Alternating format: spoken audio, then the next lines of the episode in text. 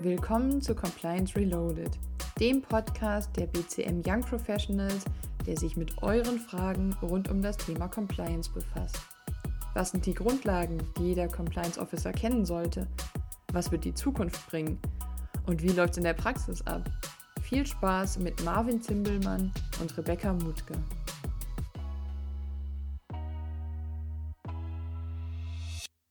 Hallo und herzlich willkommen zu einer neuen Folge von Compliance Reloaded. Hallo. Wir haben heute mal wieder, wie jedes Mal, ein sehr spannendes Thema. Ähm, und zwar möchten wir uns heute mal äh, mit der Frage der Zertifizierung von Compliance Management Systemen beschäftigen.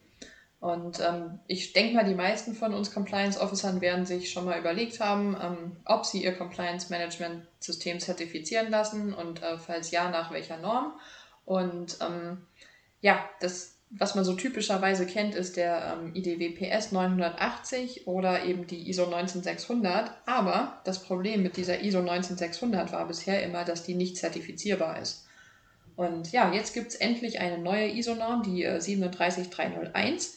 Und ähm, ja, wir möchten heute mal besprechen, was sich da jetzt geändert hat, ähm, was die Neuerungen sind, was inhaltlich ähm, ja, das jetzt hergibt und haben uns dafür zwei Experten zur Seite geholt, ähm, die ihr tatsächlich auch schon kennt aus einer äh, vorherigen Folge, nämlich Andrea Pilecki und Roman Sator. Hallo ihr beiden. Hallo, herzlich willkommen aus dem schönen Österreich. Hallo, wir freuen uns sehr, wieder hier sein zu dürfen. Ja, ja schön, dass ihr wieder da seid. Ähm, äh, Rebecca sagte es gerade, ähm, man kennt euch schon aus einer vorherigen Folge. Allerdings wollen wir euch gerne nochmal vorstellen, auch für alle neuen Hörer unter euch. Ähm, ja, fangen wir mit Andrea an. Andrea ist äh, nicht nur Expertin im, im, Bereich Datenschutz und Compliance, sondern hat nach ihrem Jurastudium auch, äh, man kann sagen, eine großartige Karriere hingelegt. Sie war nach kurzer Zeit Managerin bei einer der Big Four hält laufend Fachvorträge, ist äh, Co-Leiterin des MBA-Studiengangs Compliance und Risikomanagement und hat sich nun äh, mit Roman zusammen selbstständig gemacht und berät Unternehmen mit hohem Maß an Empathie und Expertise und wir können auch sagen mit viel Sympathie. ähm, ja, Roman äh, ist, ist quasi ein Urgestein in der Compliance-Welt. Also man kann auch sagen, Compliance von der ersten Stunde an er ist inzwischen seit knapp 15 Jahren im Bereich Compliance unterwegs und hat das Thema vor allem in Österreich stark vorangetrieben. Hält auch viele nationale, internationale Vorträge, schreibt Bücher, Fachartikel und hat dann vor knapp sechs Jahren, ist es jetzt, den österreichischen Compliance Officer Verbund, kurz ÖKOF, gegründet, mit dem wir ja auch schon sehr viel äh, nun zusammengearbeitet haben im Rahmen äh, unserer Verbände-Kooperation. Und eben, wie gesagt, äh, hat er jetzt zusammen mit Andrea äh, sich selbstständig gemacht und berät Unternehmen im Bereich Compliance und Risikomanagement. Also nochmal herzlich willkommen, ihr beiden. Ja, danke schön, Marvin. Ähm, tatsächlich sind es schon acht Jahre, die der ÖKOF besteht. Und ja. nur damit die Zuhörer outdated, nur damit die Zuhörerinnen das äh, nicht vielleicht falsch verstanden haben, ich bin nicht seit 50 Jahren, sondern seit 15 Jahren Compliance-Bereich. Habe ich 50? Du hast es so salopp gesagt, seit 15 Jahren. Aber da siehst wenn man mal, nicht genau hingehört hat, hat man sich vielleicht gedacht, uh, wow, tatsächlich Urgestein, aber die Betonung auf Ur und auf Gestein gleich. Aber, aber, aber da siehst du, wie hoch ich da deine Expertise Danke, schätze. Ja also. ja, also vielen Dank, dass wir heute wieder bei euch sein dürfen. Dankeschön. Ja, wir freuen uns auch sehr, dass, es, äh, dass wir gemeinsam wieder ein Thema beleuchten können. Genau, ich hatte ja ganz am Anfang gesagt, heute geht es um das ähm, Thema Zertifizierung. Manche sagen ja auch, das sei so die Königsdisziplin der Compliance. Und ähm, wir haben gedacht, wir nähern uns mal so allgemein dem Thema an, bevor wir dann ähm, konkret auf die neue ISO 37301 eingehen möchten. Ähm, und deswegen würde ich euch bitten, uns kurz mal vorzustellen, äh, was es denn so für Zertifizierungen und Standards gibt, nach denen man ein äh, CMS ähm, ausrichten kann. Ja, äh, danke Rebecca. Du hast den König, die Königsdisziplin erwähnt. Wo es einen König gibt, gibt es auch eine Königin. Nehmen wir jetzt IDW PS 980, also den Prüfungsstandard 980 äh, des Instituts der deutschen Wirtschaftsprüfer als die Königin hier in dieser Disziplin, äh, sozusagen die Vorreiterin äh, jetzt im deutschsprachigen Raum. Warum ich immer wieder gerne noch äh, mit dem IDW PS 980 arbeite, liegt an der Darstellung dieser sieben Grundelemente, Kultur, Ziele, Risiken, Programm, Organisation, äh, Kommunikation und Überwachung. Ich finde, das hilft sehr äh, zur anschaulichen Darstellung jetzt, egal ob man in Unternehmen kommt, eben mit äh, CMS noch nicht so vertraut sind und vielleicht eher Kaffee Maker System äh, unter CMS verstehen ähm, oder natürlich auch jene, die äh, vielleicht schon ein bisschen fortgeschrittener sind, hilft es eben sehr gut, sich an diesen sieben Elementen zu orientieren. Und zur ISO, glaube ich, hast du, Andrea, einiges zu erzählen. Absolut, genau. Ähm, es ist eben sehr schön, wie man hier sieht, dass gerade in der Ausrichtung viele sich im deutschsprachigen Raum noch an dem IDW orientieren. Nichtsdestotrotz muss man aber natürlich sagen, gerade im internationalen Kontext gewinnen die ISO-Normen extrem an Bedeutung und einfach auch an Gewicht und an Bekanntheit. Die bekannteste, die sich eben mit Compliance-Management-Systemen befasst, ist äh, jene, die du auch in der Einleitung, Rebecca, schon erwähnt hast, beziehziehungsweise über die wir uns ja heute auch unterhalten wollen. Die ehemalige 19600, jetzt seit letzter Woche veröffentlicht, die 37301. Also hier eine neue Nummerierung, äh, ein bisschen neue Inhalte, aber nichtsdestotrotz befasst sich diese immer noch mit den Compliance-Management-Systemen. Die, die neue Reihung in diese 37-Reihe zeigt auch andere, die hier vielleicht von relevant sind. Also erwähnen sollen hier vor allem die 37001 sein, die ja teilweise schon mhm. bekannt ist, die sich mit Antikorruptionsmanagementsystemen befasst und hier auch in der Systematik sehr ähnlich jetzt zur neuen 37301 ist. Ähm, die 37002 befasst sich dann mit Whistleblowing-Management-Systemen. Also hier sieht man einfach, dass äh, auch im Bereich der ISO-Normen äh, sich einiges tut, äh, immer wieder auch neue Entwicklungen, wie eben die Whistleblowing-Richtlinie hier dann auch abgebildet werden und es bestimmt noch zu vielen Themengebieten, Einzelthemengebieten noch neue Dinge geben wird. Äh, vielleicht noch kurz auch an dieser Stelle erwähnt, weil es vor allem jetzt im Bereich Datenschutz und Informationssicherheit immer wieder eine Rolle spielt, sind die 27.000 äh, Tausender Normen, also vor allem die 27001, die vielleicht einige Hörerinnen von Ihnen auch, äh, von uns allen auch kennen. Und ja, äh, im Fokus aber natürlich, wenn es um Compliance geht, dann die 37301. Hm.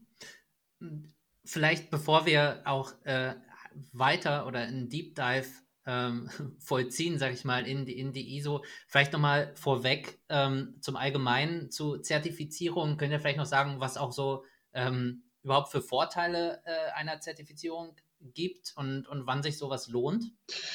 Ja, wir haben ja vorhin äh, das als Königsdisziplin auch äh, benannt. Das soll jetzt gar nicht äh, zeigen, dass das so, so extravagant ist, sondern, und deshalb nennen wir das auch ganz gerne Königsdisziplin, es, es ist halt quasi oft am Ende einer Reise, um dann auch die Wirksamkeit und die Effizienz eines implementierten Compliance-Management-Systems auch mhm. wirklich festzustellen.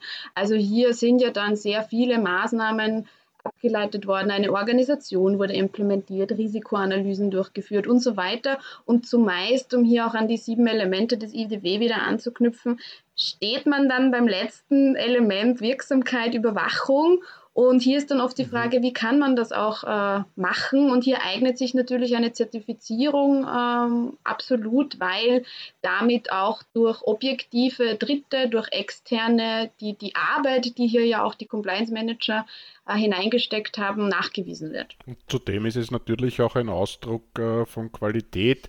Also gerade Qualitätsbewertungen spielen ja doch sowohl in unserem beruflichen wie auch privaten Umfeld äh, eine sehr große Rolle und ich denke mal, hier kann man mit einem CMS, mit einem zertifizierten, ein wirksames Instrument einfach auch nach außen signalisieren und, mhm. und damit auch eben die Qualität äh, der Erstellung und der Erbringung von Produkten und Dienstleistungen halt hier auch entsprechend jetzt aus der Compliance-Sicht sozusagen hier darzustellen.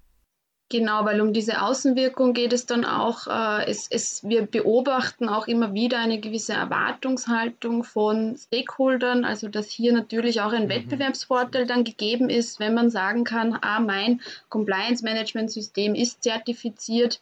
Ähm, das, das ist dann natürlich auch großartig in der Außenwirkung und, mhm.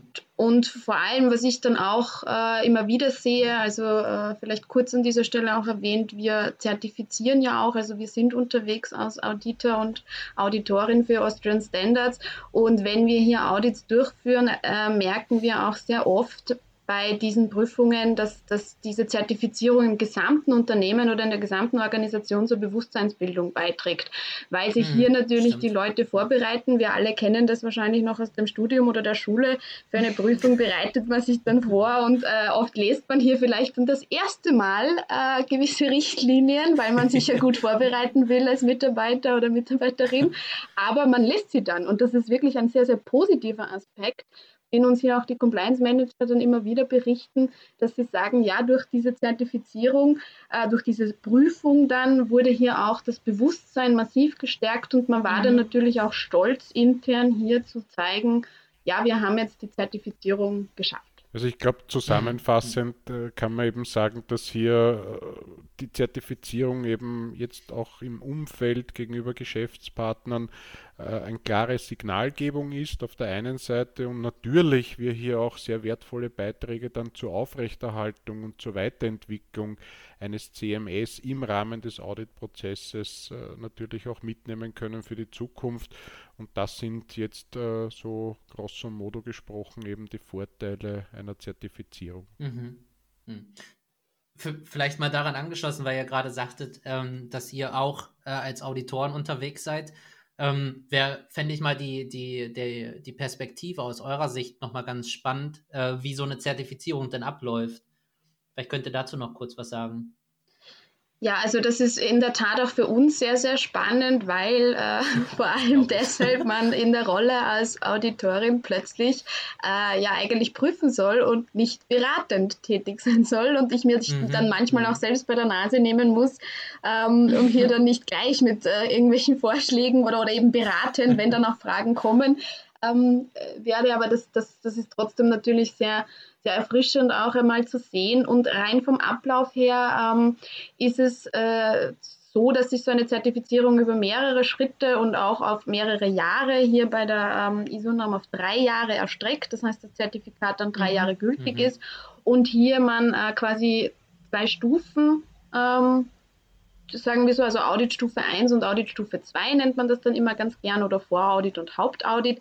Zunächst mal, äh, wenn man sich für eine Zertifizierung entscheidet, ist natürlich mal maßgeblich ähm, festzulegen, für welchen Umfang. Also welche Themenbereiche sind jetzt im Scope der Zertifizierung enthalten. Im Compliance Management System ist das ganz klassisch die Frage, welche Themenbereiche, welche Risikobereiche nehme ich mit. Also geht es hier nur um mhm. Antikorruption, mhm. wird Geldwäsche mit umfasst, äh, soll Sozial- und Lohndumping mit umfasst sein, wie schaut es aus mit Kartellrecht. Also das muss natürlich mal festgelegt werden, weil je nachdem ähm, umfasst natürlich das Audit selbst dann andere äh, Prüfungsschritte.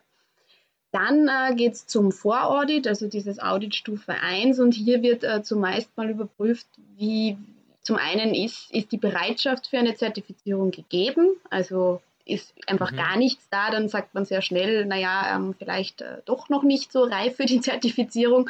Und vor allem geht es dann natürlich darum, dass die, der Lead-Auditor mal Kenntnisse erlangt über die Organisation, herausfindet, wie sind so die Zuständigkeiten, wer sind die Ansprechpartner, was sind die relevanten Dokumente, die dann eine Rolle spielen werden. Also hier quasi ein bisschen eine Vorstufe ähm, vor dem eigentlichen Audit dann zu machen. Dann geht es eben ins Hauptaudit. Hier ist dann meistens ein Audit-Team gefragt. Das sind meistens zwei Auditoren, äh, die hier dann natürlich Dokumente sichten. Und ganz wesentlich ist es, Interviews zu führen, und zwar durch alle Hierarchiestufen des Unternehmens weil das Ziel ist ja, dass die Auditoren zu sämtlichen Prüfkriterien jetzt der relevanten Norm, also jetzt meistens dann die ISO mhm. 37301, Aussagen treffen können.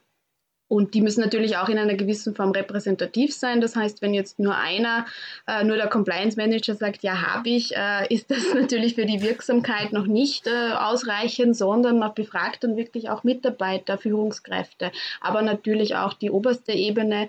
Wie schaut es aus? Äh, wie kommt das bei euch an? Und so weiter. Dann jeweils zu den entsprechenden Punkten. Natürlich sind auch Bereiche wie Betriebsrat, Personalabteilung, äh, Risikomanagement, wenn es hier was Eigenes gibt und so weiter. Das kommt dann eben sehr darauf an, wie die Organisation aussieht, sehr ähm, relevant.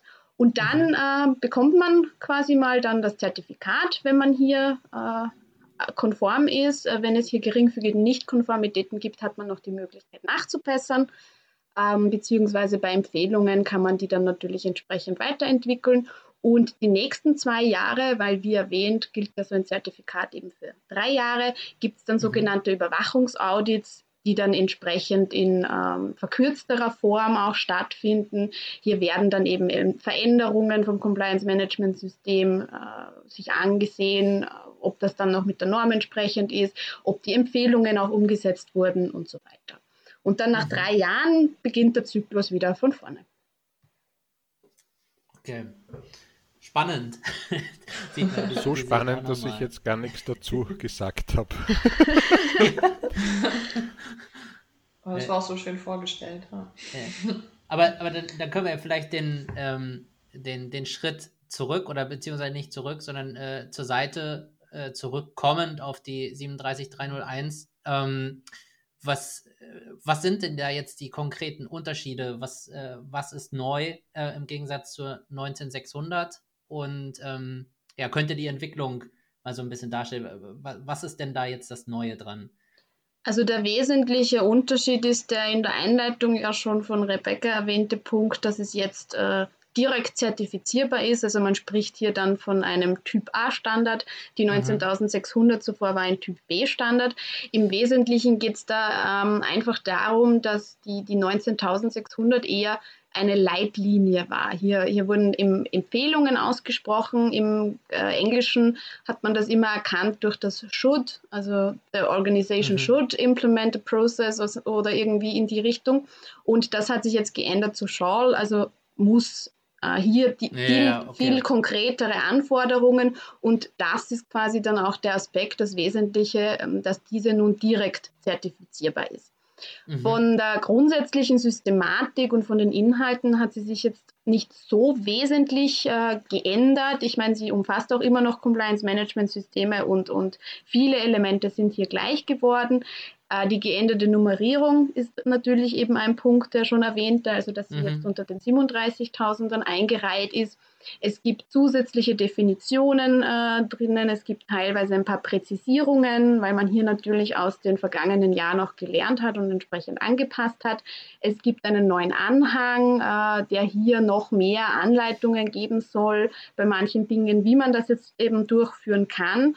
Und jetzt wirklich, um auf die neuen Punkte anzusprechen, also was hier jetzt wirklich neu ist, ist mal ganz wesentlich äh, Compliance im Employment Process, also hier mhm. im, im Personaleinstellungsprozess, aber auch generell die Schnittstelle dann zu HR und zu den Mitarbeitern. Dann äh, vor allem natürlich aus Whistleblowing-Sicht sehr, sehr interessant, dass hier nun ähm, im Gegensatz zur 19.600 das Thema anonymes Meldesystem angesprochen mhm. ist und hier eben die Anonymität ermöglicht sein muss.